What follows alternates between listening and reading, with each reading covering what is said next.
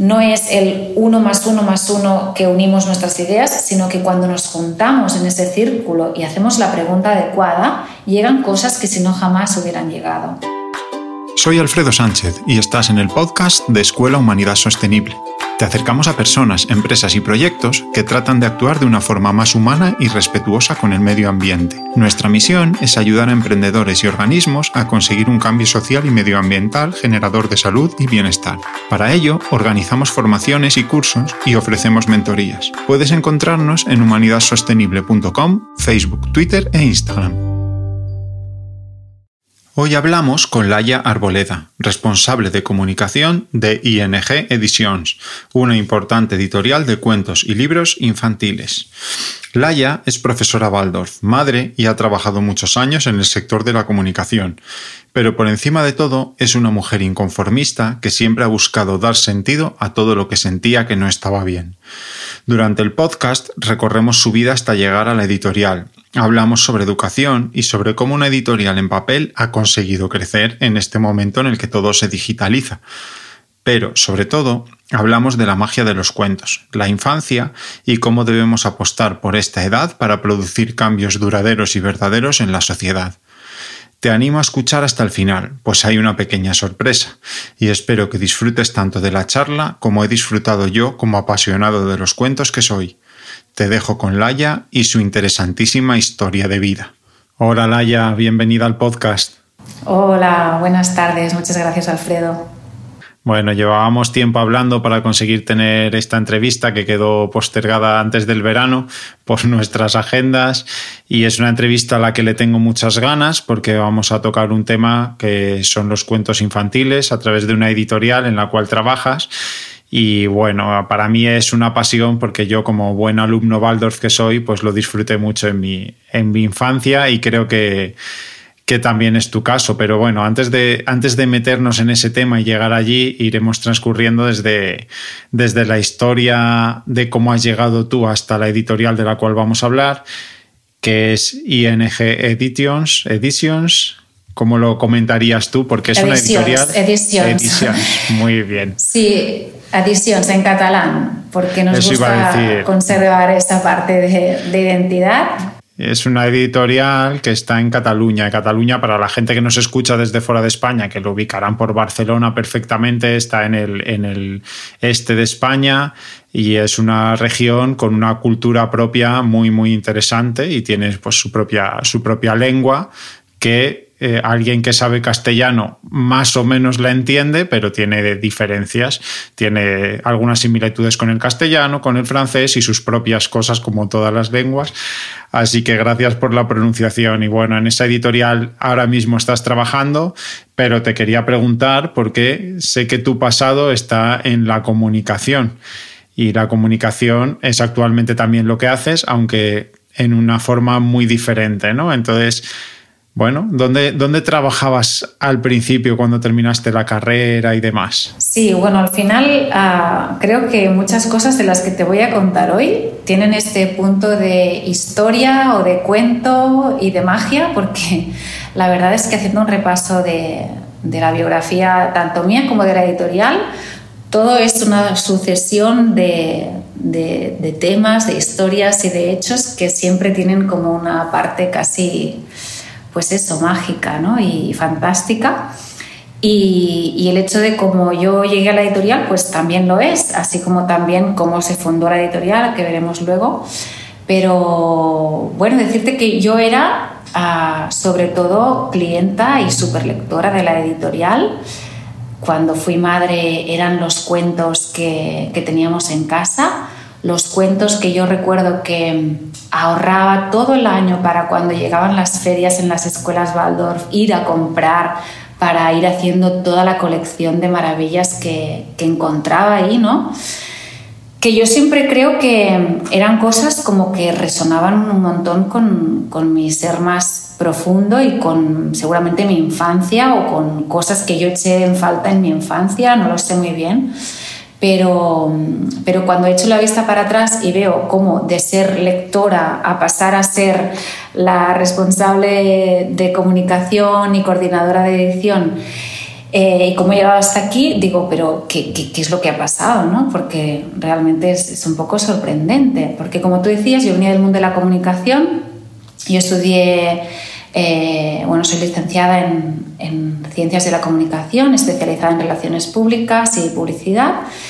Y yo trabajaba de esto, ah, de hecho acabé la carrera y trabajaba en una gran agencia de publicidad aquí en Barcelona y tenía como, bueno, un muy, bien, un muy buen porvenir a nivel profesional y personal también. Pero había algo en mí que no, que no me dejaba dormir tranquila y era como un anhelo de preguntas vitales súper, súper, súper fuertes que me llevaron cuando tenía unos 26, 27 años a emprender un viaje a Sudamérica. ¿vale? Así un poco tirándome a la piscina y sin ninguna red además, porque ah, no tenía muy claro qué iba a hacer, solo sabía que me tenía que ir. Y bueno, y así fue como cogí mi mochila y emprendí un viaje durante un año largo por, por Sudamérica. Especialmente llegué a Perú y bueno, aunque ahora pueda, parecer que esto no tiene nada que ver con la editorial, supongo que si, si tenemos que llegar a la editorial a través de mi, de mi biografía, pues, pues creo que sí que es interesante pasar por esta parte, porque yo, ah, gracias a que tuve ese coraje en ese momento de 26, 27 años,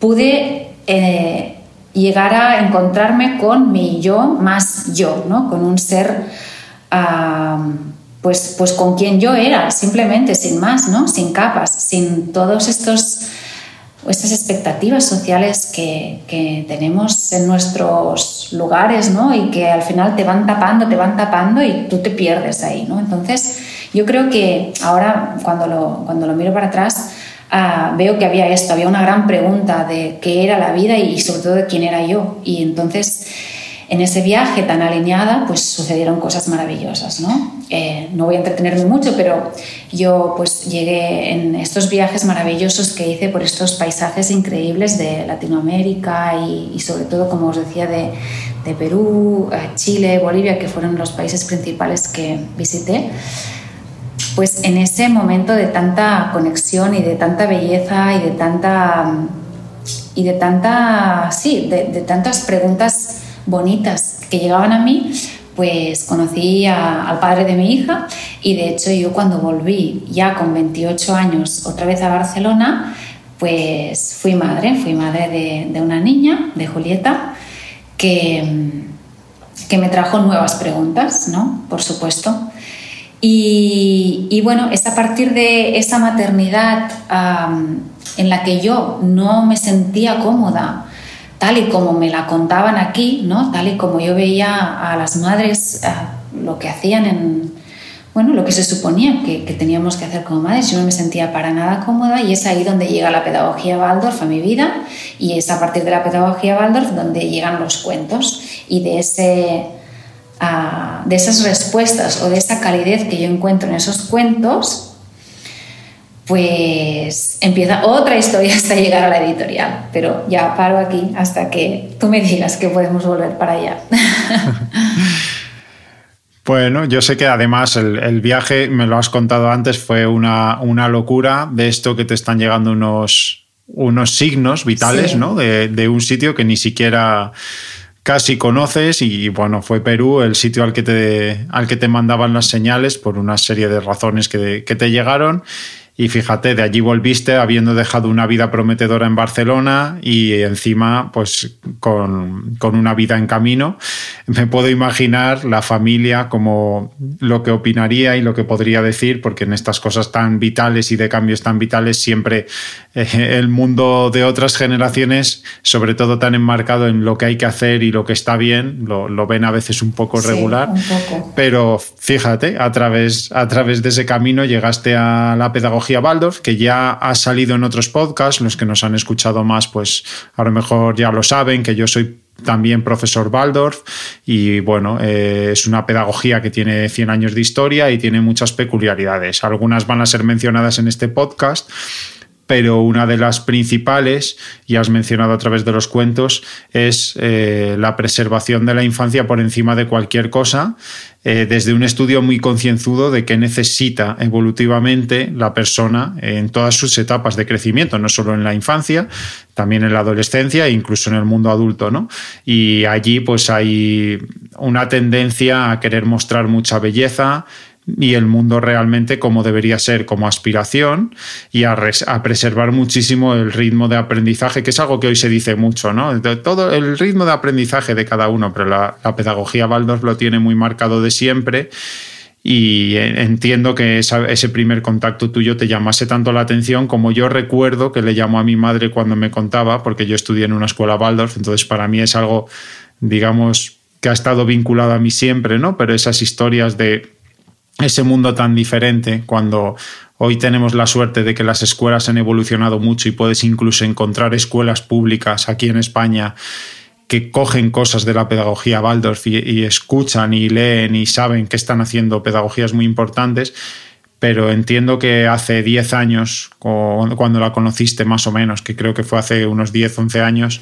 Sí, mi hija tiene 13, pues, pues sí, ah, por ahí, por ahí será, porque fue, fue muy, muy al principio, porque sí, como te decía, yo ah, no, no, encontraba referentes ah, y me acuerdo perfectamente el día que por primera vez me hablaron de una escuela Waldorf y era en un trayecto de, de, ferrocarril aquí en, en Barcelona que me encontré a una conocida, no era ni una amiga. Y, y, en ese momento en el que se suponía, porque aquí lo normal en España es llevar a los niños a la guardería a los cuatro meses, ¿no? Y, y la gente sí que es verdad que, que, tiene mucha pena y las madres lo pasan muy mal, pero no se plantean que hay que puedes decir no, ¿no? Y, y, buscar alternativas, que yo sé que es difícil, pero bueno, hay que tener coraje, porque si no, siempre vamos haciendo lo que nos impone la sociedad o, o en fin, o, los pensamientos que han tenido otros, que no son nuestros, ¿no? Entonces yo así ahí me enfrenté mucho a, o sea, yo lo que se suponía que tenía que hacer como madre de una niña pequeña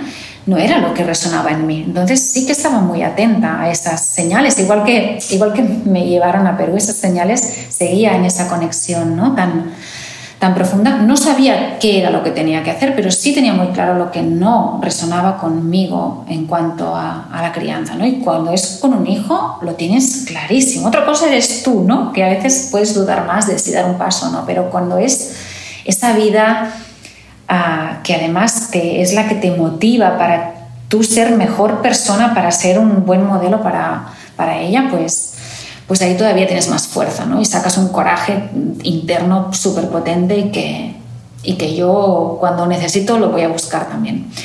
Entonces ahí fue eh, cuando esta persona me habló por primera vez de la pedagogía Waldorf y a mí, cuando me estaba hablando de esa escuela a la que llevaba su hija, esta madre, eh, para mí se paró el mundo y todas sus palabras se convirtieron en música.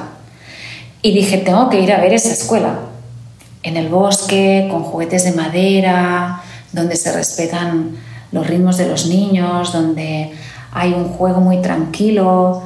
Yo me acuerdo que había ido a ver escuelas eh, y guarderías de mi entorno y es que me ponía las manos en la cabeza, o sea, un, estrés. Venga, ahora música, ahora no sé qué, ahora tocar los cocos. Cuando los niños, porque tocaba hacer música media hora a unos niños de un año y medio, cuando el niño todavía estaba cogiendo el coco, o sea, recuerdo una imagen, ¿no? De, pero ¿qué están haciendo? Ya se lo están quitando porque ya se ha acabado la canción que se suponía que tenían que cantar o tocar. O, o sea, no le encontraba ningún sentido a lo que se hacía con los niños, ¿no?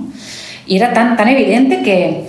Entonces, cuando me hablaban de esto, dije, es esto. Entonces fui a verla. Pero sí que es verdad, y esto estamos hablando que mi hija tenía cinco meses, que la vida me lo puso difícil para que yo pudiera acceder a la pedagogía Waldorf y a las escuelas Waldorf. Y hasta que ella tuvo seis no pudimos entrar a una escuela Waldorf. Pero bueno, esta es otra historia que yo creo que va muy relacionada con el trabajo de autoeducación, de cambio de prioridades, etcétera, que tenemos que hacer los padres, los maestros y un poco mm, las personas que creemos en, otro, en otra humanidad o en otro mundo, ¿no? Totalmente, que además lo, lo vinculó no solo con la educación, es un en el camino de algo está mal y tenemos que cambiarlo.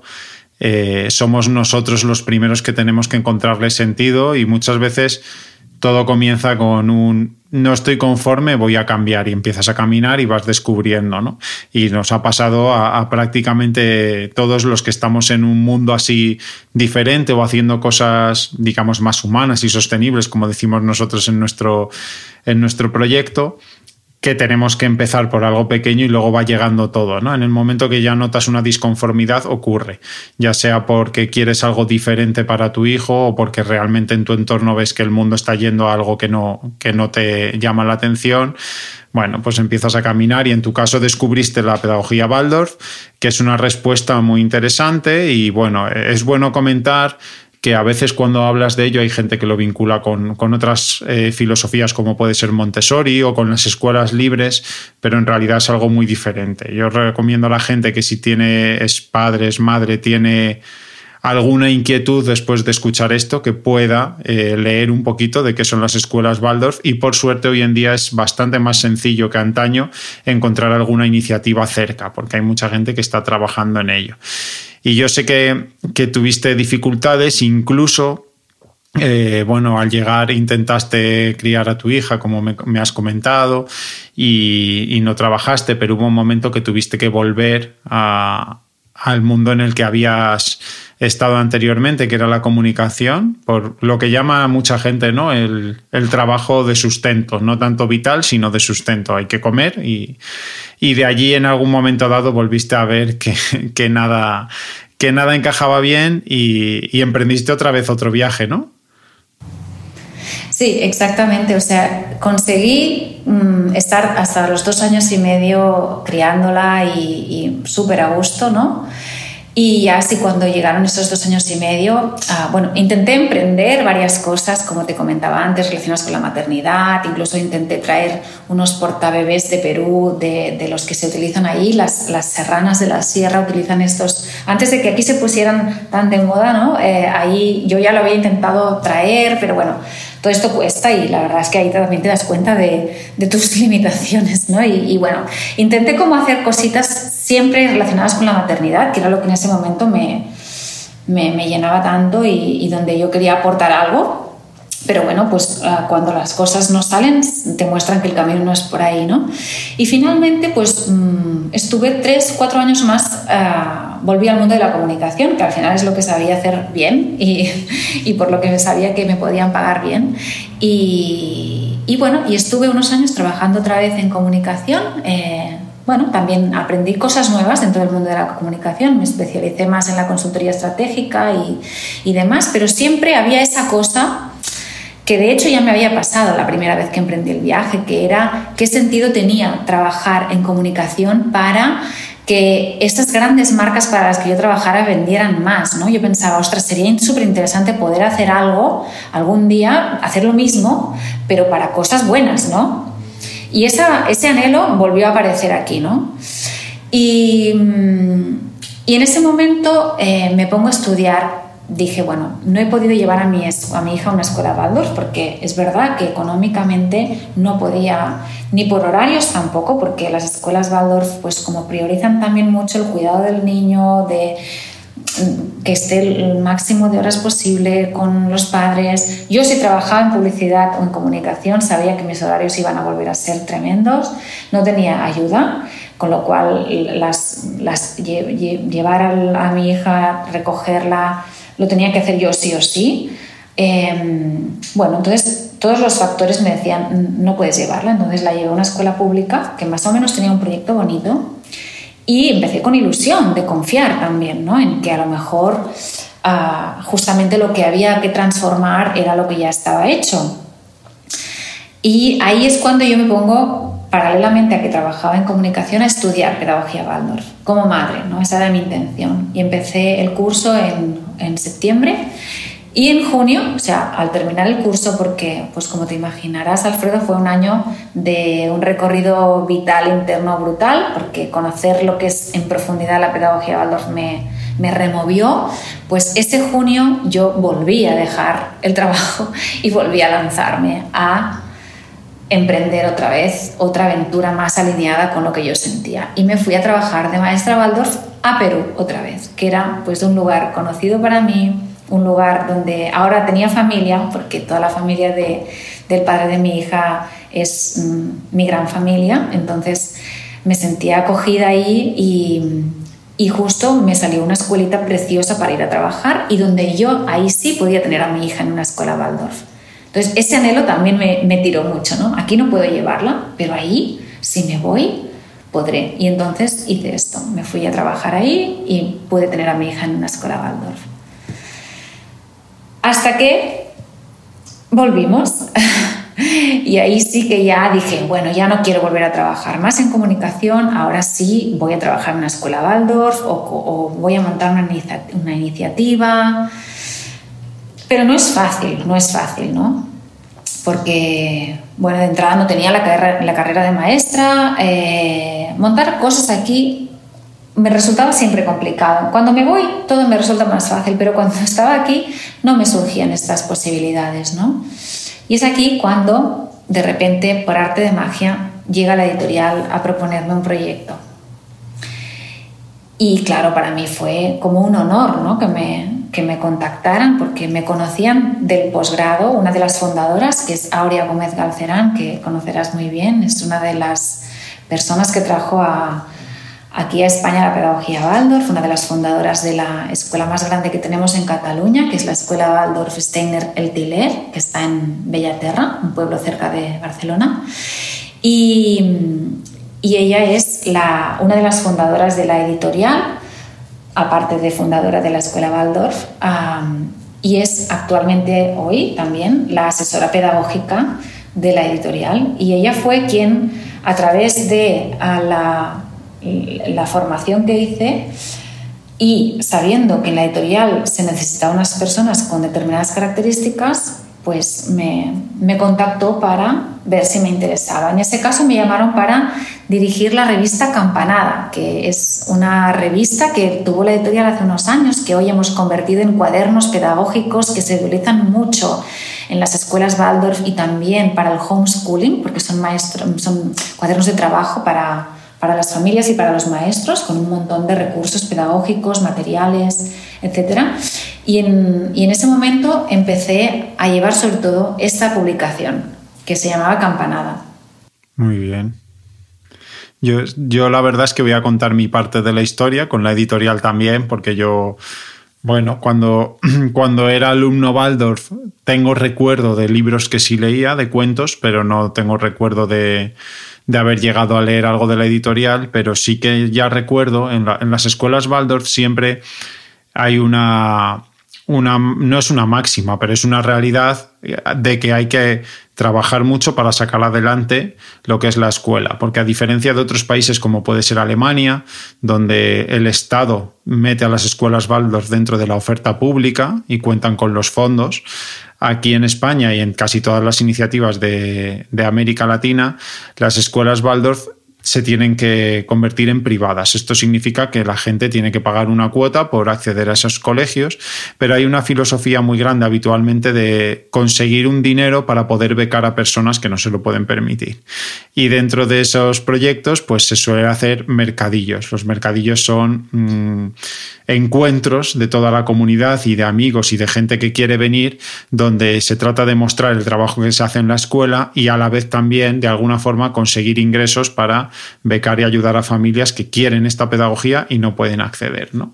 Y en esos encuentros aquí en la escuela donde yo estoy en Madrid y donde yo estudié, se ponían eh, algunas, algunas cosas fascinantes para los niños y para los adultos. Yo recuerdo cuando era niño ir al colegio los sábados por la mañana de mercadillo, que era dos veces al año, ya en el coche con una ilusión increíble por ir corriendo al puesto gigantesco de minerales y piedras preciosas que traía un hombre que tiene una tienda en Madrid y sigue viniendo y era fascinante, ¿no? Pero ahora ya de adulto me encuentro con eh, algunos puestos grandísimos de eh, libros y cuentos, sobre todo cuentos, ¿no? Y en, y en, estos, en estos puestos yo conozco la editorial. Mi, parte de conocimiento es llegar y ver unas publicaciones donde si hay que resumirlo con una palabra es la belleza, ¿no? Unas ilustraciones increíbles, un cuidado, eh, un cuidado grande por, por, el aspecto también y por el acabado.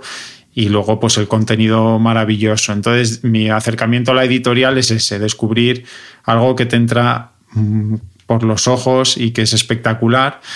Y bueno, pues también, también lo conozco desde ahí. Así que nos hemos, nos hemos adentrado ya en lo que es la editorial ING y sí que te quería preguntar, porque tú has llegado cuando la editorial ya existía, pero supongo que conocerás bien la historia, ¿cómo nace esta editorial?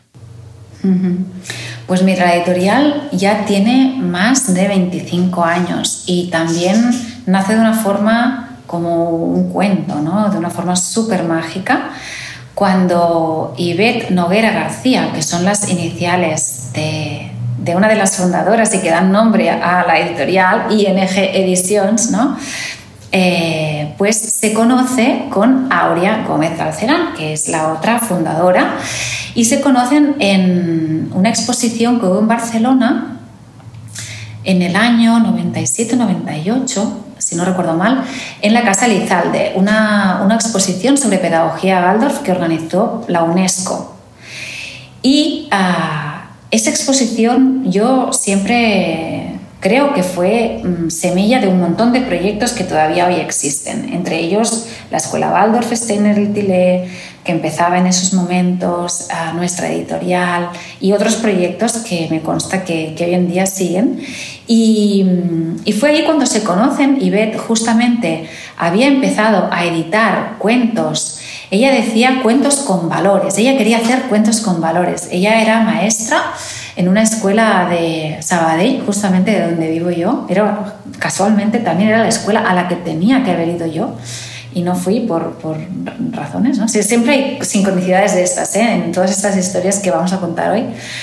Y mm, la cuestión es que Ivette había empezado a editar porque tuvo un accidente laboral y, mm, y no podía ah, seguir ejerciendo de maestra y eso pues le generó, bueno, pues una cierta frustración. Entonces tuvo que redefinir su carrera, ella era psicóloga y, empezó a hacer trabajo de, selección de personal ah, desde esta vertiente de la psicología, ¿no? Y, ella siempre dice que tenía una necesidad imperiosa de hacer algo con aquel dinero, o sea, tenía ganas de, poner ese dinero al servicio de algo mayor, de algo en lo que ella creyera. Y, los cuentos habían sido algo que le había apasionado siempre a ella, ¿no? Entonces, como ella decía, ah, ella empezó a hacer cuentos con valores. Y en ese momento en el que ella ya creo que llevaba editados unos cuatro o cinco cuentos, uh, conoce a Aurea, que Aurea recién había empezado la escuela Waldorf aquí en, ese momento estaban en San Cugat, que es otra población cercana a Bellaterra, donde está hoy. Y, ella había estudiado en Francia, había trabajado en Alemania, en las escuelas Waldorf de Alemania, entonces traía consigo un montón de cuentos, de libros que ella quería utilizar, pero solo estaban en alemán, en inglés eh, y en todos los idiomas del mundo, pero había que traer esos cuentos a, nuestros idiomas, al castellano y al catalán, ¿no? Y ellas siempre cuentan que ese sábado, creo que era un sábado, se emplazaron para verse al siguiente lunes. Y desde ese lunes que se reunieron y que ya salieron de allí con, el proyecto de publicar el primer libro de la editorial, que fue Tonten, de Astrid Lindgren, que todavía hoy vendemos mucho, además, Mm, a partir de ese momento nos hemos reunido, la editorial ING, el SER ING, por decirlo de alguna forma, se ha venido reuniendo durante todos los lunes. Y hasta a día de hoy, que somos un equipo mucho más grande eh, y que estamos gente ya de otras generaciones, seguimos reuniéndonos los lunes y como yo siempre digo, los principios fundacionales con los que empezó todo aquello siguen intactos y son compartidos por todos, pero de, verdad. Y bueno, así nace la editorial, ah, en, ese, en ese encuentro en, en una exposición de pedagogía Waldorf y, y a partir de ahí empezó todo. Qué bonito alguien que decide apostar por algo poco habitual hoy en día, eh, en el que digamos que estamos en la generación o en el momento de la historia de buscar el impacto inmediato, ¿no? Y alguien que quiere eh, invertir dinero con una necesidad de cambio, de devolver algo a la tierra o al mundo, tiende a hacerlo en cosas que tienen un impacto inmediato. ¿no? En cambio, invertir en educación, en cuentos, en niños pequeños, es un impacto que muchas veces incluso puedes no llegar a, percibir porque pierdes la pista de las personas a las que has ayudado y no sabes en qué manera están impactando aunque seas consciente de ello. ¿no? Así que es, genial que gente que tiene iniciativa, que tiene ganas de cambiar cosas y devolver belleza al mundo, llegue a proyectos de este estilo. Yo que estoy metido en educación, tengo muy claro, y creo que es tu caso también, que si queremos cambiar el mundo, obviamente eh, necesitamos cambiarlo ya, pero necesitamos trabajar mucho a la gente que va a venir después, darle las herramientas para que puedan cambiar el mundo. Y por eso digo que me parece una, maravillosa visión ver a dos personas con inquietud de aportar justo ahí, ¿no? Justo en esos niños y esas niñas tan pequeños que empiezan a descubrir el mundo con los ojos abiertos, con pasión por devorarlo todo con ganas de belleza, de amor y de tantas cosas, ¿no? Entonces, bueno, eh, a partir de aquí vamos a hablar un poquito de la editorial, porque me resulta curioso y tengo mucha curiosidad de saber cómo funciona en este cambio de era hacia lo digital, una editorial que apuesta tan claramente por cuentos en papel para niños, que luego hablaremos del por qué, que es una pieza fundamental, pero sí que me gustaría primero saber cómo funciona y qué patas tenéis, qué, para qué tipo de público editáis. Claro, nosotros partimos de, de un profundo conocimiento de cuáles son las verdaderas necesidades de la infancia, que hoy parece que se han perdido un poco de vista. ¿no? Yo creo que eso es algo que a nosotros siempre mm, es nuestro foco, ¿no? Y, tenemos la certeza absoluta de que los cuentos son uno de los alimentos más ricos que podemos ofrecer a los niños hoy en día, ¿no? porque detrás de sus imágenes, no solo las físicas de las ilustraciones, sino nos referimos a las imágenes que, están detrás de cualquier, eh, de cualquier cuento, ah, se esconde un conocimiento que les habla del orden del mundo, de verdades profundas del ser humano, de procesos de la vida, de cualidades morales que les ayudan y les preparan para los retos y situaciones a los que se van a enfrentar en la vida. Entonces, esto, esta calidez, este conocimiento que además no es que nos lo inventemos nosotros, o sea, los cuentos desde tiempos inmemoriales han tenido esta función. Y son cuentos que, como todos sabemos, se han pasado de generación en generación y esto no es casualidad, ¿no? Los cuentos se han escuchado y explicado toda la vida pues, alrededor del fuego, eh, oralmente, en las plazas, en los barcos de conquista en conquista, ¿no? Y forman parte de todos los pueblos, de todas las culturas, de todas las civilizaciones. O sea, no es una cosa actual. Lo que pasa es que igual hoy en día el concepto cuento ha cambiado hoy, ¿no? Y el cuento se ve algo más como un entretenimiento, pero en realidad nosotros vamos a este cuento en estado puro, podríamos decir, ¿no? Este cuento que tiene una misión en la infancia clarísima y que no puede ser sustituido por nada, y mucho menos por pantallas frías que lo único que hacen es enfriar al ser humano y al alma humana, ¿no? La tecnología es fría, el cuento es cálido, la tecnología es mm, muchas veces estridencia, violencia, agresión para, los sentidos, mientras que en un cuento puedes sentir casi como si un manto cálido te envolviera y te, te llevara a, un lugar mm, mágico, ¿no? Entonces, em, no hay mucho más que decir, o sea, es que está clarísimo, además de que cuando la tecnología entra en, la infancia y entra en nuestros hogares, eh, está sustituyendo a otras cosas que sí es importante que hagan los niños y desarrollen los niños en, su primera infancia, ¿no? especialmente en la primera infancia, pero también después. ¿no? O sea, habría que empezar a, a, pensar por qué está pasando lo que está pasando hoy en día. Yo cuando estos días veo estas imágenes de botellones y de agresiones a policías y y veo que solo se plantean cómo cambiar las leyes de orden público, de si todo tiene que ver con que el ocio nocturno se ha cerrado. Yo pienso, y no se preguntan qué es lo que han recibido estos niños para que ahora estén haciendo esto, no se dan cuenta que han crecido entre videojuegos que solo matan y solo no van a la pregunta adecuada, van a, soluciones mm, de policía, que yo le llamo, ¿no? Entonces, bueno, esto sería un poco la visión de, la editorial y, como te decía, del equipo, muy compartida por, el equipo. Y por mí también. Yo la verdad es que a ver, soy un, tecnólogo eh, emocionado con la tecnología. A mí me encanta, pero me encanta desde la comprensión y el momento. Claro. Y yo tengo mis propias batallas desde la comprensión para limitarme en ciertas cosas conocedor del impacto que tienen y soy muy consciente de las necesidades de cada etapa evolutiva. La, pedagogía Baldor se basa en la antroposofía y la antroposofía es una, vamos a llamarlo filosofía, hay gente que lo considera religión.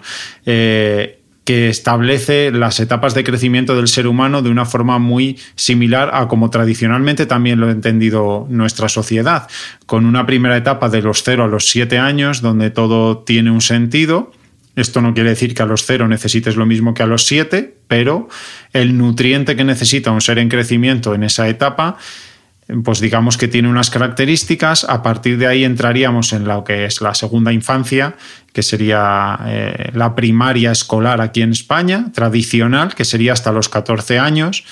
Y luego tenemos eh, lo que sería la adolescencia, que dura hasta los 21 años y que es curioso cómo la, sociedad moderna intenta adelantar todas etapas. ¿no? Aquí en España hubo un cambio muy drástico y muy grave que fue convertir la secundaria, es decir, el instituto, lo que es la adolescencia, a una etapa que empezaba a los 12 y, no a los 14, como ocurría antes. ¿no? Y eso los que estamos en educación...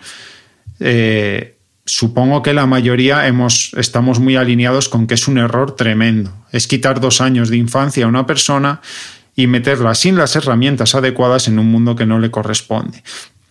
Pero es que además la tecnología, y sobre todo no tanto la tecnología, porque la palabra tecnología significa, bueno, si vas a la parte etimológica, es un conocimiento sobre técnicas y un estudio sobre técnicas, no es tanto una posición pasiva de consumo como son las pantallas, ¿no? Entonces, más que la tecnología, que la tecnología sí se usa en la escuela Waldorf, eh, las pantallas intentamos retrasarlas lo máximo posible y sobre todo como algo súper crítico en esa primera infancia, porque además de ser frías, como comentas, yo creo que el cuento eh, alimenta eh, algo interno en la persona y además alimenta un mecanismo que tiene que ponerse a funcionar, que es el de la imaginación.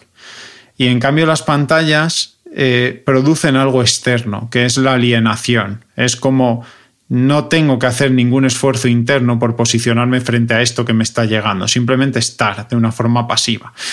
Con lo cual, en una época vibrante, en una época de cambio increíble como es la primera infancia, donde todo se desarrolla de la forma más vertiginosa, sin ir más lejos, hay muchos eh, pedagogos y muchos psicólogos y demás que, comentan que lo que no se ha hecho hasta los cinco años es muy difícil hacerlo después, ¿no? Yo creo que siempre se puede aprender en la vida, pero es una etapa muy vital, ¿no? Pues en esa etapa tan vital, callar y calmar algo como es el, el interés y la curiosidad interna por las cosas y ese mundo interior, a mí me parece un crimen, ¿no? Y yo personalmente creo que muchas personas descubren tarde el efecto que tienen las pantallas en sus hijos cuando de golpe se encuentran con personas que no saben entretenerse a sí mismas, que no saben prestar atención a cosas bellas y hermosas, que dependen de una manera enfermiza de algún dispositivo.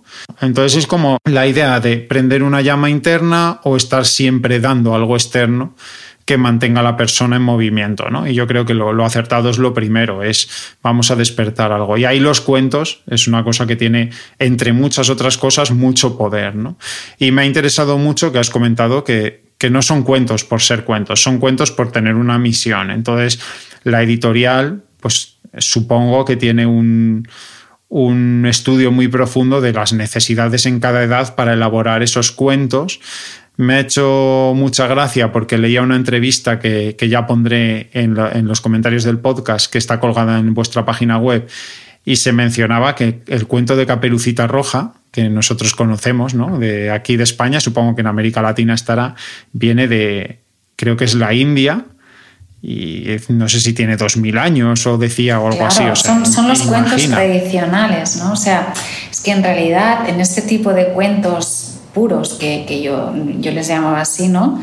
Eh, hay una sabiduría mm, detrás que, que, es lo que te comentaba, ¿no? Que al final esconde un montón de, de cosas y nosotros, como lo vemos, es como que cuando encontramos un cuento verdadero, plantamos una semilla en el niño, ¿no? Además es que esta imagen la tenemos muy clara.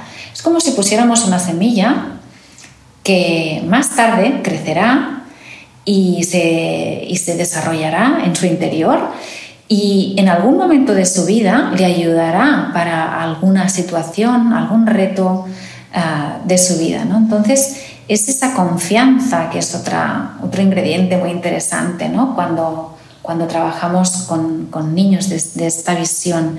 Esa confianza en, en saber que estamos aportando algo que vibrará en su ser más profundo y que, y que a lo mejor ahora no podemos ver un efecto inmediato porque una cosa también importantísima para nosotros es que los cuentos no tienen moralejas, no, no, vamos a tratar de, de, aleccionar a nadie, sino que confiamos en, en, el poder de la imagen que tiene cada cuento, esta imagen que no es, no es la física, ¿eh? no, es la, no me refiero solo a la ilustración, que es un aspecto importante que también podemos hablar, pero me refiero a este poder de la imagen. ¿no? Y a mí hay una frase que me gusta mucho de Rudolf Steiner en este sentido, que es como tú decías, el, el creador de la pedagogía Waldorf y, también el padre de la antroposofía, para quien no lo conozca, em, que dice que los cuentos son como, como los alimentos, ¿no? Una cosa es la superficie, que es la historia que vemos, que vendría a ser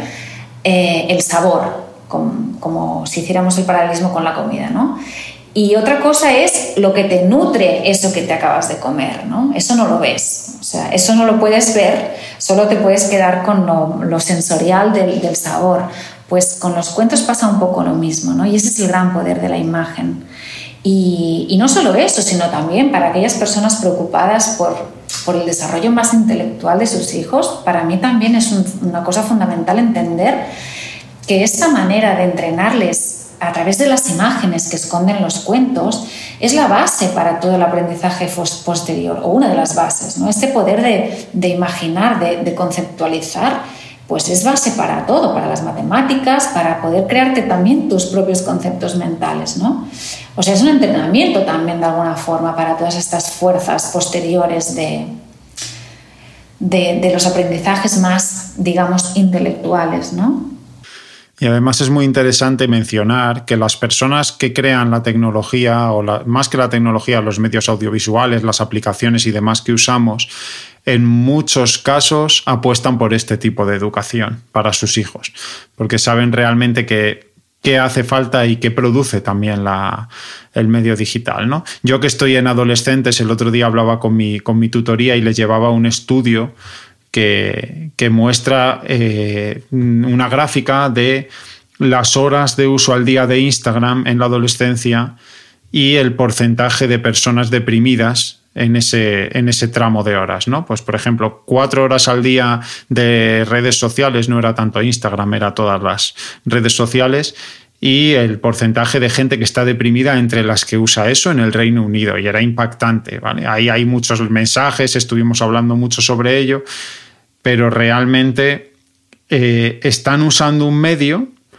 está creado desde el conocimiento de cómo es ese medio. Hace poco se ha descubierto que Instagram, por ejemplo, ya tiene recogido Facebook en documentos internos que realmente es tóxico y dañino para la adolescencia. Eso está ya recogido por ellos y estudiado.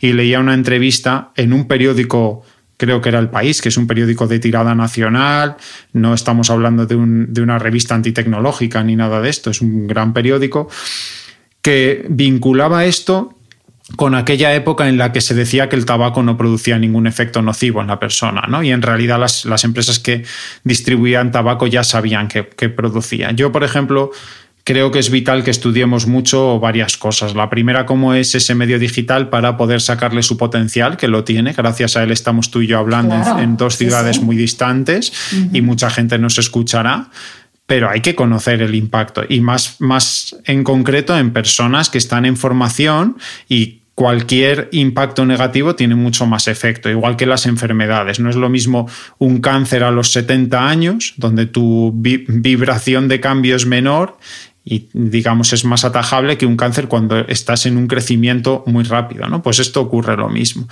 Entonces yo creo que es vital y luego animaría a todas las personas que son padres y madres a tomar el tiempo de estudiar la evolución del ser humano y las necesidades de las, de las etapas evolutivas del niño.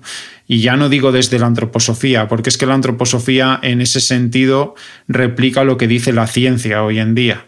La ciencia ha empezado a decirlo más tarde, a lo mejor. Ha habido esas épocas en las que parecía que había al niño que darle como mucha estimulación y ya hoy, hoy en día se empieza a descubrir que realmente si queremos gente creativa, gente distinta, no alineada, no todos iguales, pues hay que fomentar otro tipo de cosas, ¿no? Así que yo animo a la gente a que estudie eso porque van a descubrir muchas cosas y si ya lo hacen, pues me alegro de que hayan tomado ese camino. Y dentro de una editorial como ING, me gustaría conocer si hacéis algo más que cuentos, que yo sé que sí, pero cuéntanos, aparte de cuentos para niños, ¿qué, qué editáis? Sí, Claro, nosotros ah, empezamos con los cuentos y Betty ahora empezaron con los cuentos y de hecho es, de lo que más tenemos, ¿no? Empezamos sobre todo por las primeras etapas y claro, nuestros niños iban creciendo. También aquí a lo mejor sería interesante decir que gracias a que tenemos una asesora pedagógica que es Aurea y que sigue muy, o sea, sigue trabajando en la escuela, con lo cual está cada día en contacto con niños.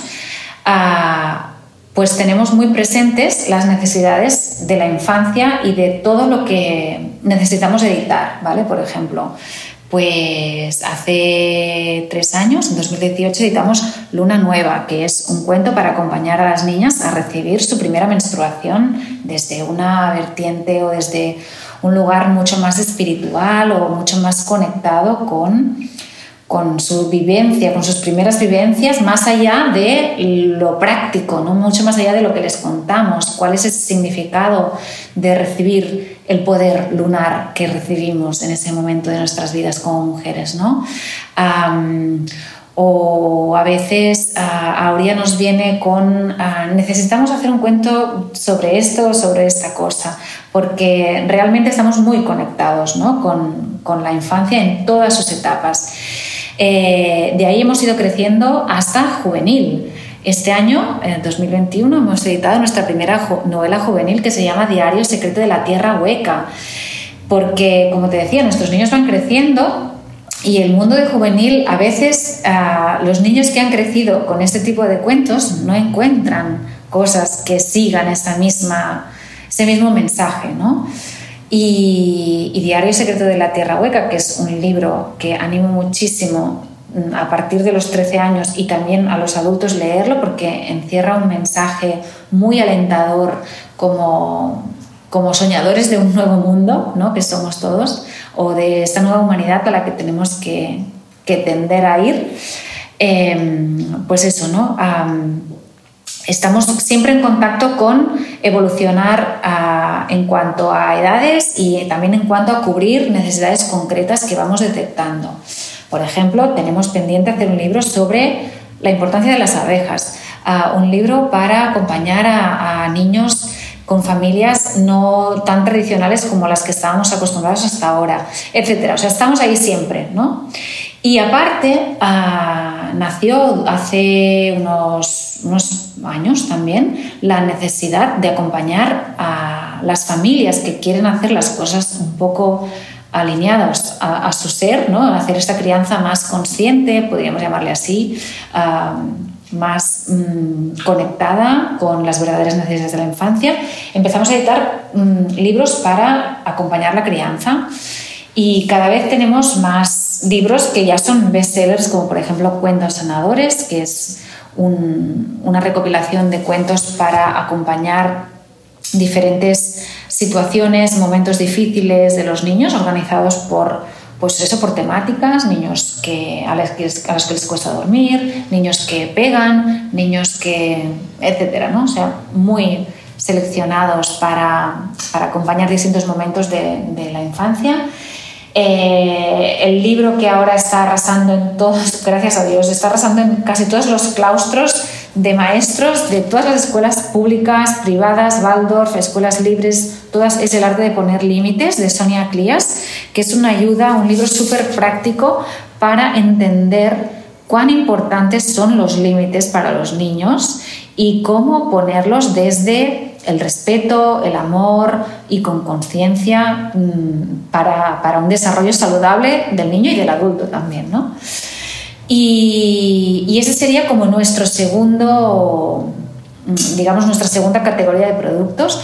Y luego tenemos también las revistas Campanada, las famosas revistas Campanadas que te comentaba antes, que ahora las hemos reposicionado como cuadernos pedagógicos, porque es lo que son en realidad, ¿no? Son un material de trabajo para casa, para, para las escuelas, donde hay un montón de recursos, materiales, desde recetas, eh, cuentos, manualidades súper interesantes que se hacen en las escuelas Waldorf.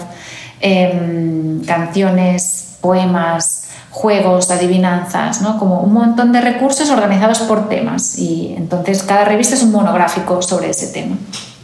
Entonces estas serían un poco las tres categorías de producto que tenemos ahora mismo y que van a seguir creciendo, porque una cosa también muy bonita que tiene la editorial es que a veces nos damos cuenta posteriori, ¿no? Aurea y Beth siempre habían tenido muy claro que querían crear como un centro de recursos, ¿no? Ser como un, una central de recursos pedagógicos y parece que a veces las cosas se sueñan, pero pasan a la acción al cabo de un tiempo y ahora estamos justamente en un proyecto también de, formación y de empezar a crear cursos para familias y maestros como buen referente pedagógico que estamos siendo y, nos encantará pues, que ese proyecto pueda arrancar lo antes posible para acompañar a todos estos docentes, familias que quieren seguir esta línea pedagógica que nosotros pues por la que nosotros trabajamos y la que defendemos. Y una pregunta por curiosidad. Dentro de la editorial, actualmente vuestro mercado es únicamente España o también hacéis ventas en el extranjero? Mm, sí, también. Mira, nos compra gente de todo el mundo en realidad, ¿eh? porque te encuentras pues gente mm, en Australia que, que por lo que sea pues habla español o vive ahí, en Alemania, en, en toda Europa, en Sudamérica también tenemos distribuidores, es un mercado gigante en el que poco a poco queremos seguir creciendo, pero tenemos ya muy buenos puntos de, distribución, sobre todo en Chile, eh, en Argentina, en Perú, a veces pequeños distribuidores de familias, por ejemplo, de, escuelas Waldorf que se unen, pero también distribuidores más grandes, como por ejemplo es el caso de Chile. En Estados Unidos también, que hay un mercado latino que es, es grande y en las escuelas Waldorf mismo, por ejemplo, les interesa mucho tener el mismo cuento en, inglés y en español, ¿no? Para, para, sus clases de español. Entonces, bueno, ahí estamos. Es, es, un, es, una parte muy importante en la que seguimos desarrollándonos y, y en la que esperamos ir creciendo muchísimo en los próximos años. De hecho, es el foco de, ahora yo creo que hemos pasado en los últimos años de salir un poco de los entornos solo Waldorf y escuelas un poco más libres a abrirnos al mundo ya por completo. O sea, yo creo que ahora ya incluso se nos está quitando esta etiqueta de Waldorf que nos gusta mucho que nos la quiten, porque nosotros siempre decimos, nosotros sabemos cuentos para los niños. O sea, a nosotros no, no nos gusta esta etiqueta de niños Waldorf, porque al final los niños necesitan todos lo mismo, ¿no? O sea, como partimos de este convencimiento profundo de, necesidad de la infancia, mm, para nosotros todos los niños, estén en la escuela que estén, mm, deberían recibir este tipo de, contenido a través del cuento, ¿no? Y bueno, y entonces, eh, como te decía, eh, seguiremos creciendo en, en España y en estos entornos de, digamos, en cualquier entorno, porque nuestros libros están en todas partes, en librerías, en bibliotecas, en escuelas, etc.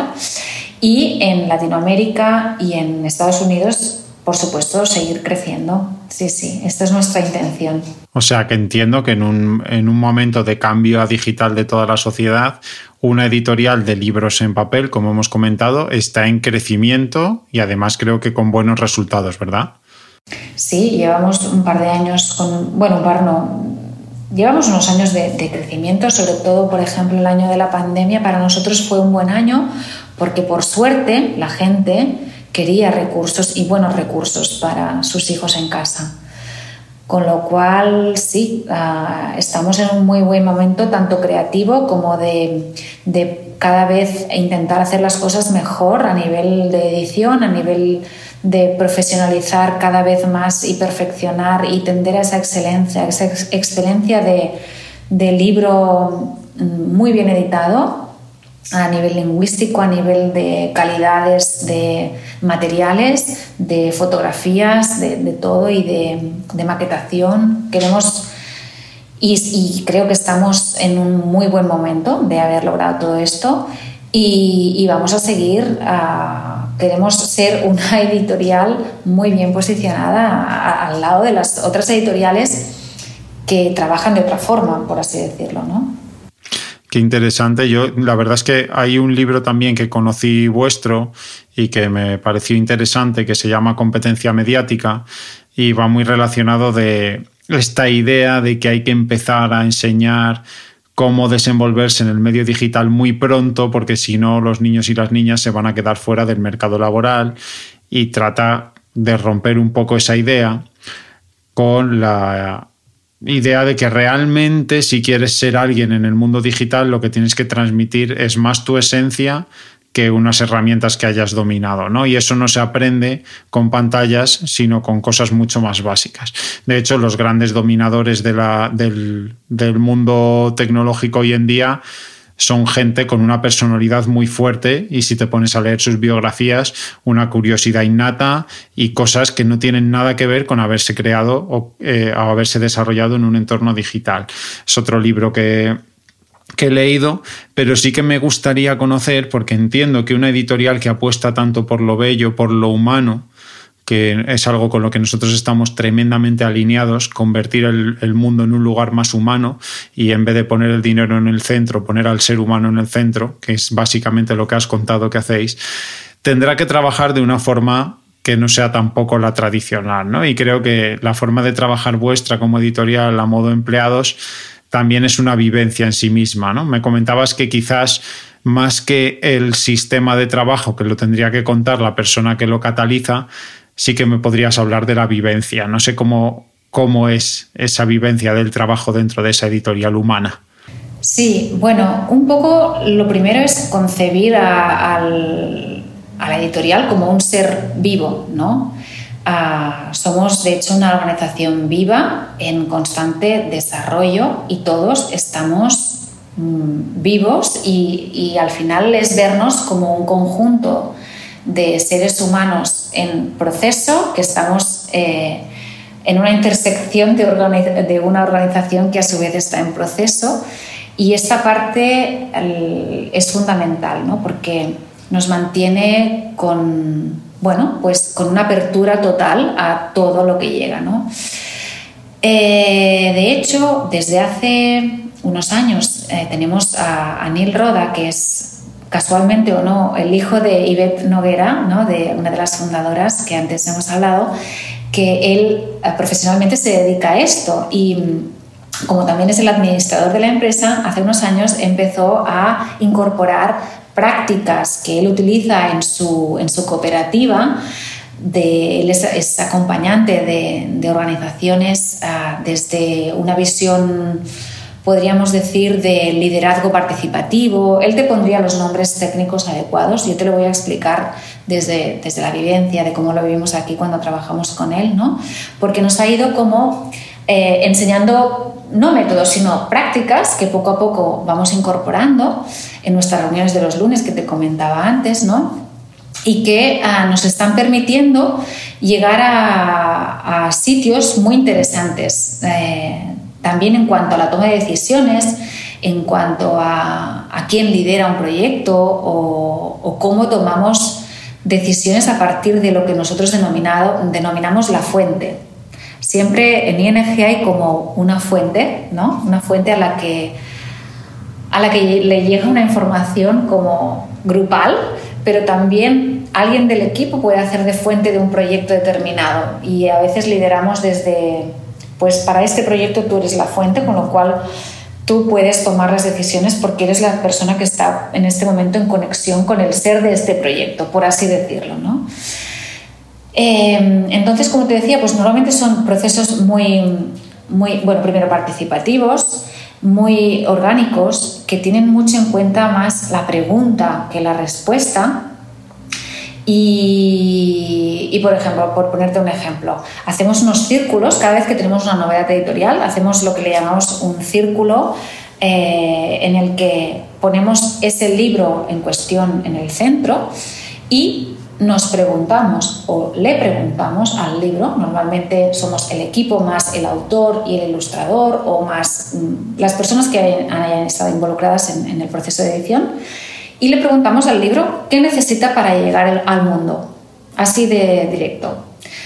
Y empiezan a pasar cosas, o sea, Neil desde sus... Ah, desde su, saber hacer de, facilitador, de anfitrión, ¿no? nos va llevando hasta que terminamos la reunión con una claridad impoluta de las próximas acciones que tenemos que tomar para que este libro efectivamente pueda llegar al mundo. Y es súper bonito porque mm, es cuando puedes vivenciar que no es el uno más uno más uno que unimos nuestras ideas, sino que cuando nos juntamos en ese círculo y hacemos la pregunta adecuada, llegan cosas que si no jamás hubieran llegado. Qué interesante. La verdad es que eh, dentro de, en cuanto empiezas a estudiar la pedagogía Waldorf, vas descubriendo otras muchas áreas porque una persona que tiene una inquietud no la tiene en una faceta de su vida. Si es una inquietud vital y forma parte de su ser, empieza a permear todo lo demás, ¿no? Y eso yo creo que es lo que le pasaba a Rudolf Steiner. Tenemos otro podcast grabado con Ana Dalpaso, que es experta en triformación social, que también es un área dentro de la antroposofía que trabaja el cómo hacer empresas que generen salud, ¿no? Y y bueno, en este sentido entiendo que eh, al poner el ser humano en el centro, pero con una conciencia alineada con, el propio ser de las fundadoras y con la ayuda de estas personas externas van surgiendo cosas muy humanas. Y yo es que personalmente creo que no puedes hacer un producto puro, un producto realmente que aporte al mundo que esté desalineado con lo que, con lo que eres, ¿no? Entonces es una cosa que yo lo tengo muy claro y que nosotros lo intentamos transmitir mucho. Si los procesos en una empresa son los adecuados y la filosofía es la adecuada, es más probable que el producto funcione. Luego, obviamente, pues ahí hay una serie de mecanismos y realidades que pueden hacer que llegue o no a la gente al otro lado.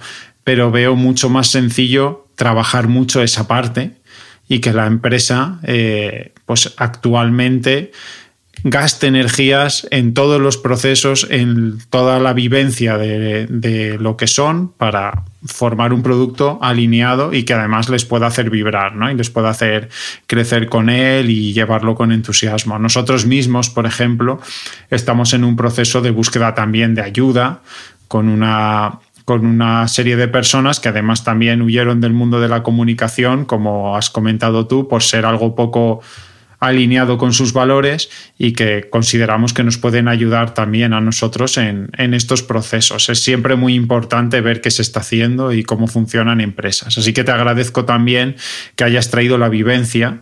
El que, el que tenga necesidad de saber más, pues lo que vamos a hacer es poner en las notas del episodio el nombre de vuestro catalizador de procesos y podrá preguntarle directamente. Neil, Roda, claro, claro que sí. Y nada, bueno, pues llegados a este punto, sabiendo que trabajas en una editorial que está alineada con lo que has encontrado y, sabiendo que es una editorial que trabaja en papel que funciona y que está creciendo, me gustaría, eh, para ir cerrando el podcast, hablar de por qué realmente son importantes los cuentos para los niños y las niñas, que es algo que, aunque hemos ido mencionando, es importante eh, profundizar un poco, siempre desde nuestra visión. Entonces, quería, eh, quería comentar brevemente que me parece muy importante estudiar el cómo hay que transmitir el momento del cuento al niño o niña. No es tan fácil como me voy a sentar en la cama y le voy a leer un cuento.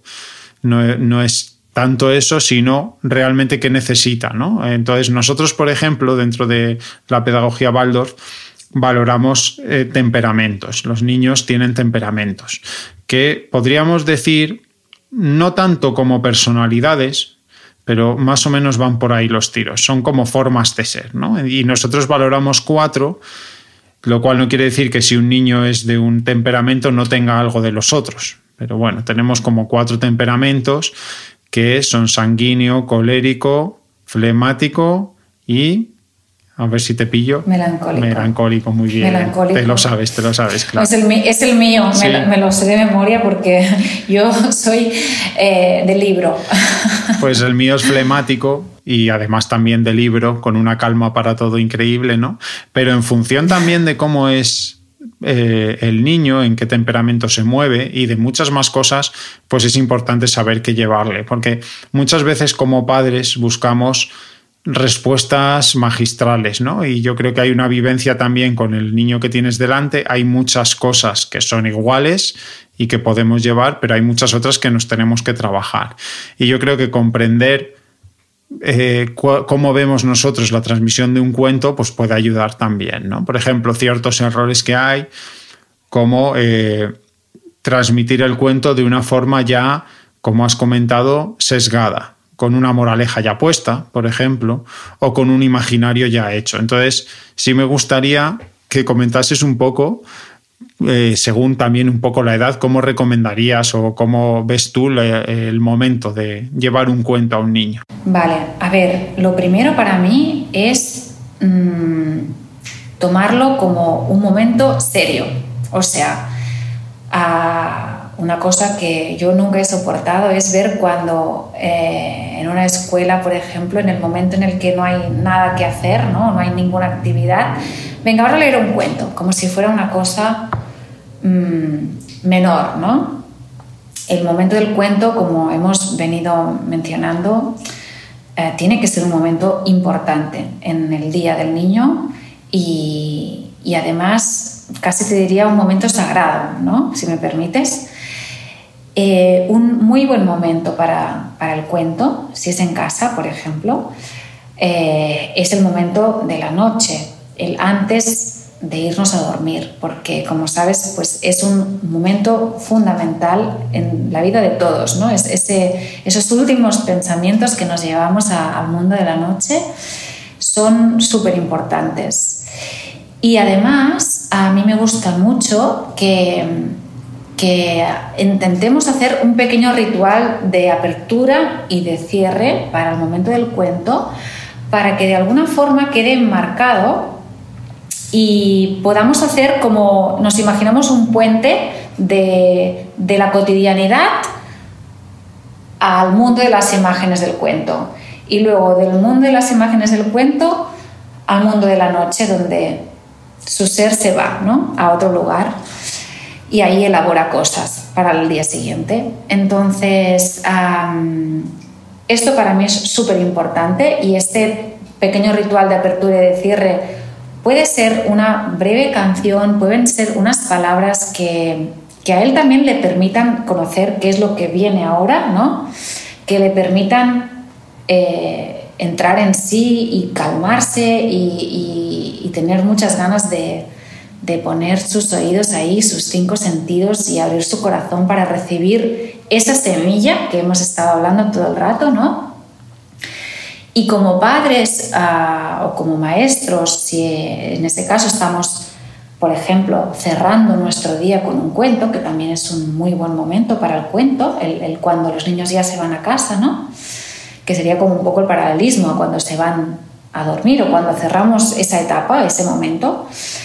Em, también es importante que como adultos hagamos este mismo ejercicio, tengamos esta misma vivencia y que realmente lo que estamos contando lo vivenciemos dentro nuestro y lo imaginemos porque tenemos que imaginarnos que todo eso que nosotros estamos narrando, imaginando y demás, eh, él lo está recibiendo en forma de nutrición, en forma de incluso, en forma, o sea, lo que nosotros estamos viendo lo, está percibiendo también, ¿no? Entonces, mm, nada de estar leyendo y pensando en la compra que tengo que hacer mañana o lo que sea, ¿no? también hay una cosa que animamos siempre nosotros desde la editorial a hacer y es a, animar el cuento oral, a, narrar el cuento aprendido por nosotros para que la oralidad no se pierda, ¿no? que también es súper importante. Tenemos dos formas ¿no? sencillas de mirar el cuento con el niño y con las ilustraciones, pero también está una fórmula muy interesante que es el narrarlo para que no vea una imagen hecha, que también está muy bien en determinados momentos, pero así también apelamos a esta parte de la imaginación que hemos estado comentando también. Luego, en otros momentos que no sean la noche, podemos explicar los cuentos, ah, por ejemplo, en forma de títeres o juegos de dedos. Esto también es un recurso súper, súper bueno para los niños. Y no sé, incluso para los más grandes, yo siempre animo a que no perdamos la narración oral o la lectura en voz alta por parte de los adultos también, porque es algo que no sé por qué empezamos a dejar de hacer y en cambio es súper importante que, que sepamos también, ¿no? que no dejemos de hacer, vaya. Y no sé si tienes alguna idea tú más para seguir con esto. Bueno, a mí primero has comentado algo que es interesante, ¿no? Que no sé si los que nos escuchan han estado hace poco en esa vivencia, pero el escuchar a un adulto leer lo que está leyendo y, y pararte en ese momento de calma y prestar atención, es, una vivencia muy enriquecedora también para los adultos, ¿no? No solo leer nosotros.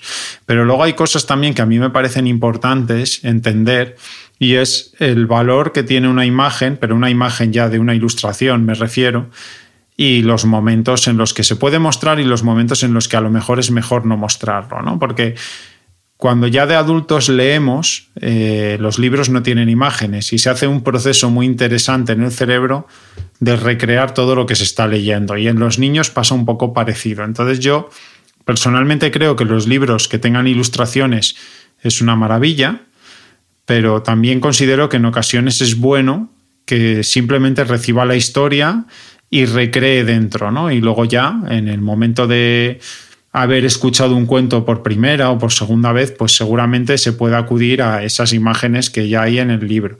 Pero esto es una vivencia mía, no es una realidad. Hay gente que también observa las imágenes del libro, ¿no?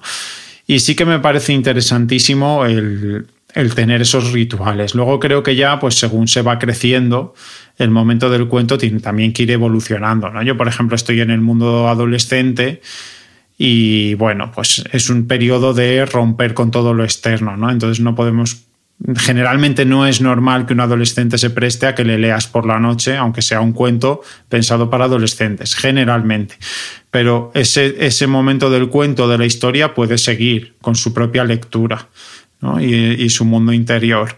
Yo no sé en qué momento eh, es, el, es el paso, por ejemplo, a que un niño deje de escuchar y pase a leer, aunque sea en voz alta y de manera conjunta, pero sí creo que hasta que llegue la adolescencia el vínculo que se crea en el momento de la noche es importante y en cualquier otro momento, ¿no? Tenemos vidas muy aceleradas, tenemos vidas en las que tenemos muchas cosas que hacer y muchas veces no podemos atender las necesidades de los niños y niñas, pero me parece una prioridad disfrutar de esos pequeños rituales que crean un vínculo muy importante, ¿no? Como son los cuentos, como son las historias, e incluso en los momentos que el niño empiece a usar los medios digitales, cuando ya tiene sus 10, 11, 12 años y no hay más remedio que empezar, se tiene que generar un vínculo ahí también. No se puede convertir en el medio que la aparta de la realidad, que la aparta de nosotros y de la familia, sino que puede volver a ser un momento de unión para hacer cosas.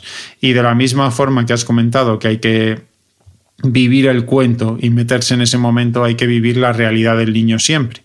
Y no puede ser que le demos, por ejemplo, una tablet con 12 años o con 11 y de golpe dejemos de estar presentes en su evolución y en su aprendizaje. Ya cuando son adolescentes ya nos echarán hasta que luego nos volvamos a reencontrar una vez se les pase, pero en esos momentos es bueno estar ahí, ¿no? Entonces todos esos rituales si se marcan cuando son pequeños luego pueden ir continuando en diferentes formas. Y yo estoy muy alineado con todo lo que has dicho y añadiría esas cosas. El valor de la imaginación frente a la imagen, y ya no digo el vídeo, tenemos que pensar que cuando alguien te cuenta algo, tú haces un proceso. Cuando te enseña una foto una imagen, el proceso es menor, aunque existe, porque tratas de completar. Eh, tu cerebro automáticamente se pondrá en qué, son, qué sonaba, qué olía, qué había ahí, ¿no? Pero cuando ves un vídeo todo está como mucho más machacado. Entonces, creo que es muy importante ese momento de la imaginación y bueno, eh, también animo a la gente a que descubra, si no sabe muy bien cómo hacerlo, hoy en día en casi todas las ciudades se puede ir a mucho tipo de actividades, que encuentren a alguien que cuente cuentos, bien, como dices, casi de una manera teatral, ¿no?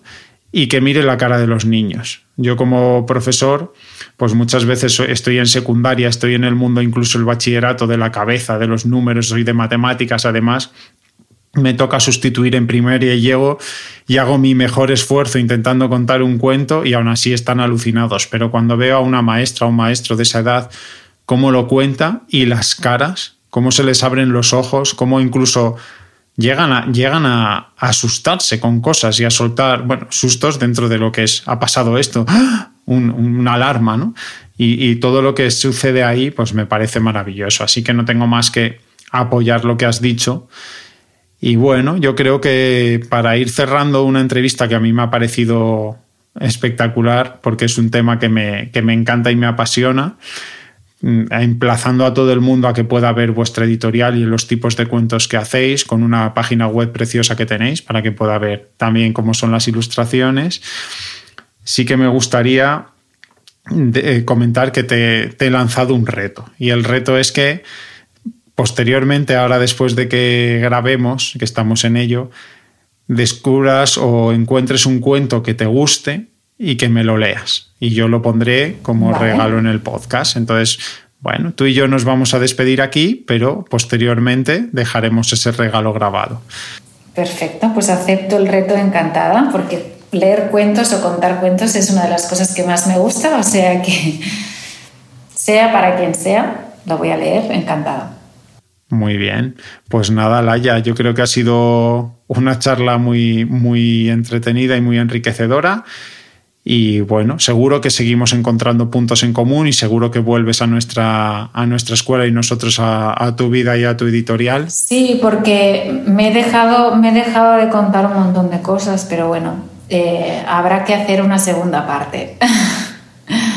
Sí, además creo que en ese proyecto que comentas, ¿no? De entrar en formación, estamos bastante alineados, así que seguro que encontramos sinergias y podemos apoyarnos. En una de las cosas que decimos nosotros mucho, que cuando empiezas un camino no vayas solo, busca redes y gente que esté caminando en la misma vía y empiezan a surgir oportunidades preciosas. Y de ahí surgió ese editorial, ¿no? Eso a nosotros nos encanta también. Estas sinergias que han estado siempre muy presentes en la editorial y siguen estando, nosotros estamos siempre súper atentos a, a estas sinergias tan maravillosas y mágicas, la mayoría de los casos y más cuando vas alineado en la misma dirección, ¿no? O sea que encantadas también.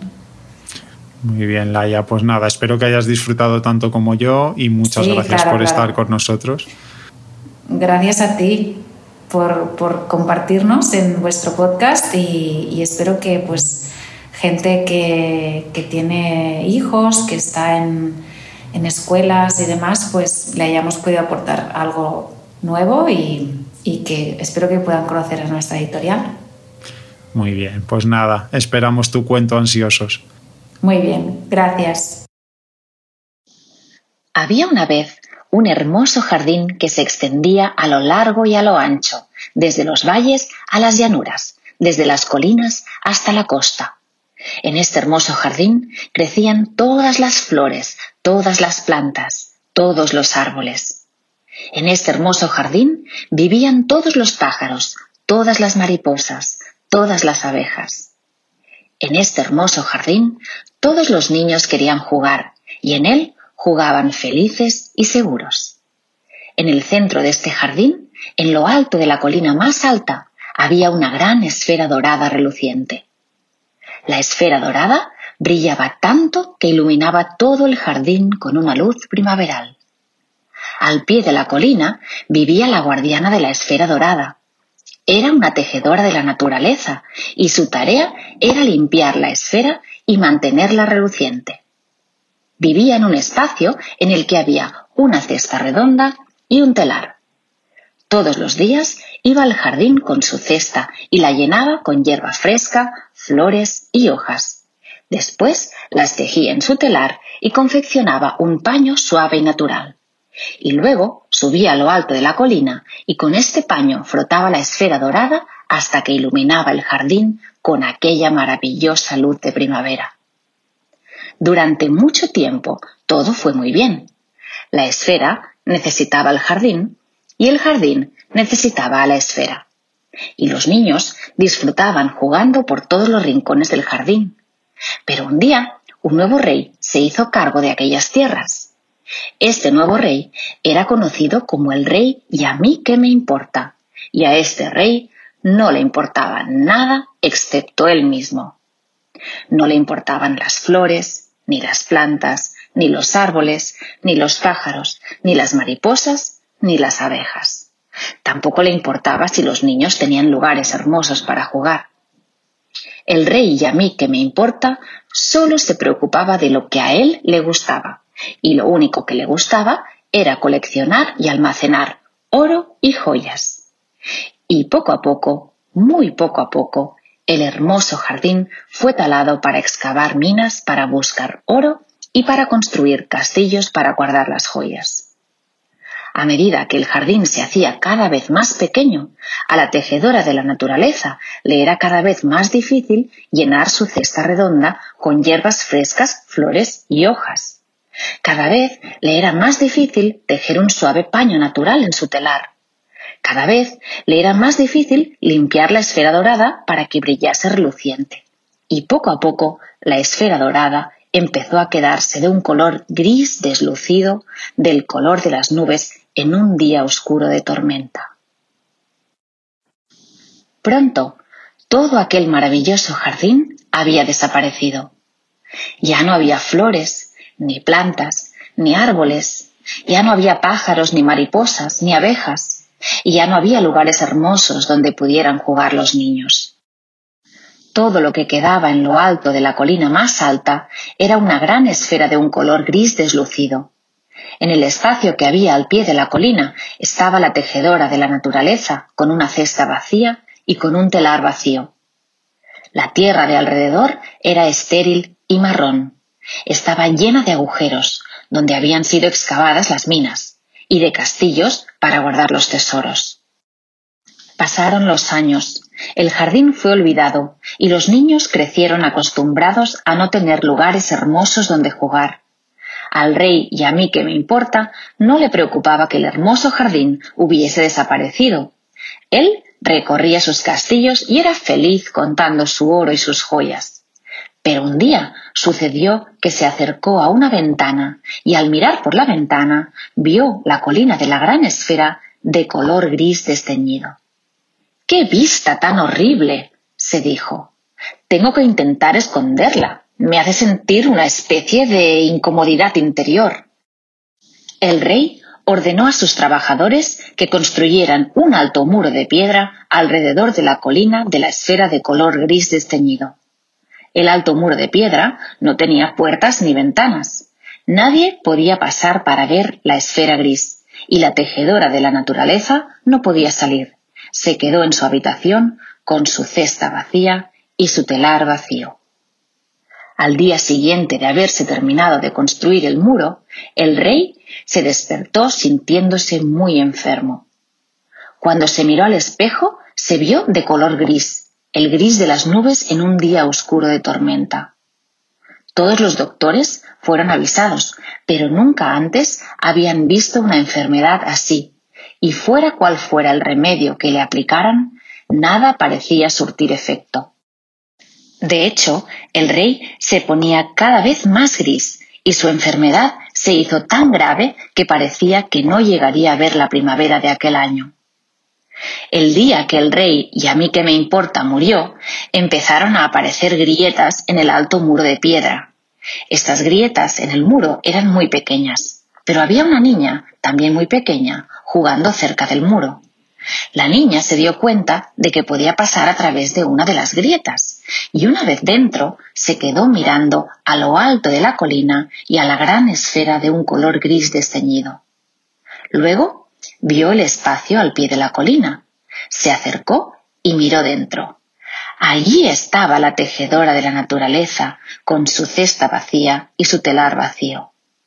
La tejedora de la naturaleza sonreía con una sonrisa cansada, pero amistosa. Espero que hayas llegado a tiempo, dijo. Le hizo señas a la niña para que entrase. Le contó la historia del hermoso jardín que una vez se extendía por toda la tierra, de las flores, las plantas y los árboles, de los pájaros, las mariposas y las abejas. Le habló de la cesta que ella solía llenar de hierba fresca, flores y hojas. Le habló de su telar y del suave paño natural que solía tejer. Le habló de su tarea de limpiar la esfera dorada y mantenerla brillante y reluciente para que iluminase el jardín con su luz de primavera. Los ojos de la niña se abrieron maravillados. Tenemos que conseguir que vuelva el jardín y el brillo dorado de la gran esfera de color gris desteñido, exclamó. Bueno, suspiró la tejedora de la naturaleza. Hay una forma de hacerlo, pero yo soy demasiado vieja para hacerlo sola. Necesito tu ayuda y la de todos los niños de estas tierras. Debes estar dispuesta a trabajar mucho. Vuelve a pasar por la grieta y trae a todos los niños que puedas encontrar. Luego te diré lo que tenemos que hacer. Espero que hayas llegado a tiempo. Espero que hayas llegado a tiempo. La niña se deslizó a través de la grieta del muro y reunió a todos los niños que pudo encontrar y ellos la siguieron hasta donde estaba la tejedora de la naturaleza. Esta, cuando todos los niños estuvieron sentados a su alrededor, sacó una cajita y se la enseñó. Estos son mis tesoros, les dijo. Los recogí del jardín antes de que fuese talado. Luego abrió la caja y los niños vieron miles de pequeñas semillas. Con vuestra ayuda y mucho trabajo, podemos sembrar estas semillas y conseguir que el jardín vuelva a crecer. Después podré tejer un nuevo paño natural y con él podremos recuperar el brillo de la gran esfera gris.